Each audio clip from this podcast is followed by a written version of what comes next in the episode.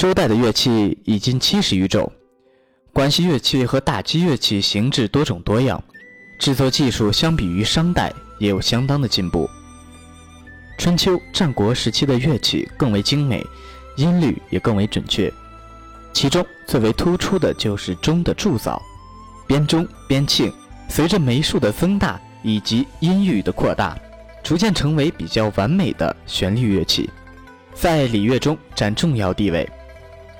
编钟艺术发展至战国时，达到了历史性的高峰。最值得注意的是，湖北随县曾侯乙墓出土的一套战国编钟，全套共六十四枚，分上、中、下三层，每层三组悬挂于钟架上，可见其规模宏大、壮丽堂皇，是战国早期曾国国君的一套大型礼乐重器。战国曾侯乙编钟的出土，改写了世界音乐史，是中国迄今发现数量最多、保存最好、音律最全、气势最宏伟的一套编钟，被誉为古代世界的第八大奇迹。曾侯乙墓反映的冶金铸造技术，是公元前五世纪科学发展的一个高峰，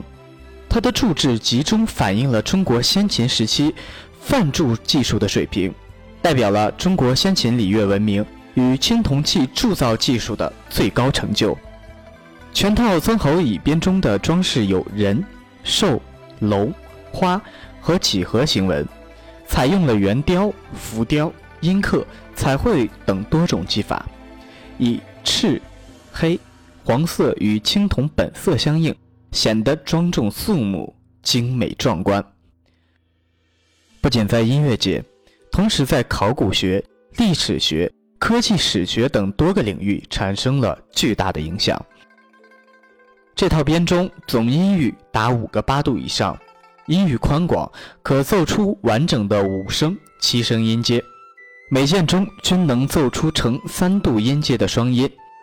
其中部音区约三个八度，内十二律俱备，可以旋弓转调，基本按古七声音阶排列。这套钟采用了纯律和三分损益律的复合声律法制成，钟上刻有铭文，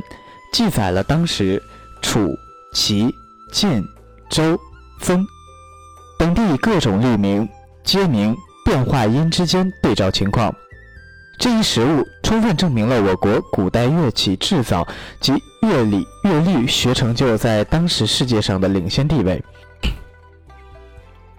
同时，曾侯乙编钟铭文中变宫、变指的音名及其实际演奏，使人们确知中国当时已采用七声音阶了。编钟是我国古代最响亮、最有色彩感的旋律性乐器，由此可推断出，被誉为音乐时代的战国，旋律已经相当丰富。同时，敲击编钟的正鼓和侧鼓可以发出大三或小三的音程，这说明了古代复音音乐的存在。曾侯乙编钟保存完整，自出土以来仅演奏过三次，在经过两千余年后音色不变，令人震惊。